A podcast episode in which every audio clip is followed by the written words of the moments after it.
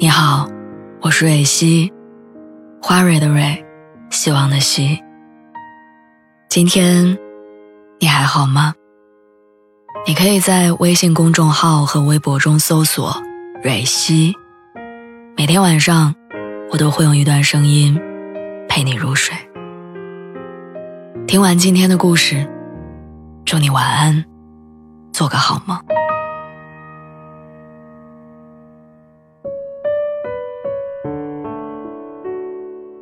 成年人的焦虑，是从刷朋友圈开始的。我第一次真切地感受到这句话，是毕业后刚工作第一年的时候。当时我还在计算着怎么样点外卖满减更划算。朋友圈有一个大学同学在抱怨，刚付完首付没钱了。那一瞬间，我才发现，原来我跟同龄人之间的差距，竟然这么大。我猜你的朋友圈里也一定有不少让你羡慕的人。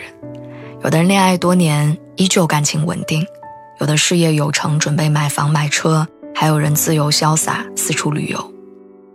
他们的生活看起来光鲜亮丽，唯独自己，好像一直平平淡淡，毫无波澜。有时候我也在想，明明大家都是同龄人，为什么他们过得那么好？明明他们有些人上学的时候成绩没有我优秀啊。为什么现在的生活水平突然甩开了我一大截？说不羡慕是假的，说不焦虑是不可能的。毕竟他们到处旅游玩乐的时候，我在加班熬夜改稿子；他们买房买车的时候，我还在为一下子要交三个月的房租焦头烂额；当他们感情稳定准备结婚的时候，我却连一个发展对象都没有。我不知道从什么时候开始，我自己好像掉队了。我和同龄人的差距越来越大，所以我不敢发朋友圈，因为觉得自己的生活没有什么拿得出手的地方。不得不承认，在很长一段时间里，我都被朋友圈里的美好击倒了。直到有一天，那个经常到处旅游的朋友来北京，我们一块吃饭，他说他准备来北京发展。我当时很纳闷我就问他：“我说你到处旅游不爽吗？为什么突然要当社畜？”他苦笑着告诉我说：“之所以到处旅游，是因为他在广州的一家会展公司做翻译，经常要跟老板一起出差见客户。其实那份工作特别累，而且一点都不开心，只是发个朋友圈安慰自己，就当是旅游。”他期间还跟我吐槽老板的各种抠门行为，甚至直到辞职，有些报销老板还没报给他。那个时候，我又突然发现，好像我们的生活是相似的。我并没有掉队，他没有朋友圈看起来那么光鲜亮丽、无忧无虑，我也没有自己想象中那般落魄不堪。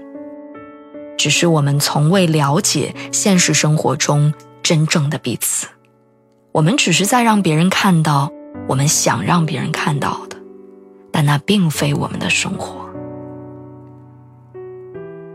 那些经常秀恩爱的姑娘，现实里也会跟男朋友吵架；那些准备买房的人，付完首付也要忙着挣钱还贷款；那些经常四处旅游的人，也要为了碎银几两而奔波受累。我不知道那些所谓美好的背后要付出怎样的努力和代价。你也忽视了，在仰望别人幸福美好的时候，自己或许也在被别人仰望着。所以，与其花时间羡慕别人的朋友圈，不如回过头来看看自己的生活。你会明白，其实你挺幸运的。我一直都很相信一句话：上天给每一个人。都准备了不一样的礼物。也许你并不漂亮，但你有健康的身体；也许你并不富裕，但你家庭和谐；也许你现在还没有遇到那个喜欢的人，但未来总有一个爱你的人会向你奔赴而来。无论如何，你都有自己幸福的方式。我希望你。能真的过得好，不只是在朋友圈里。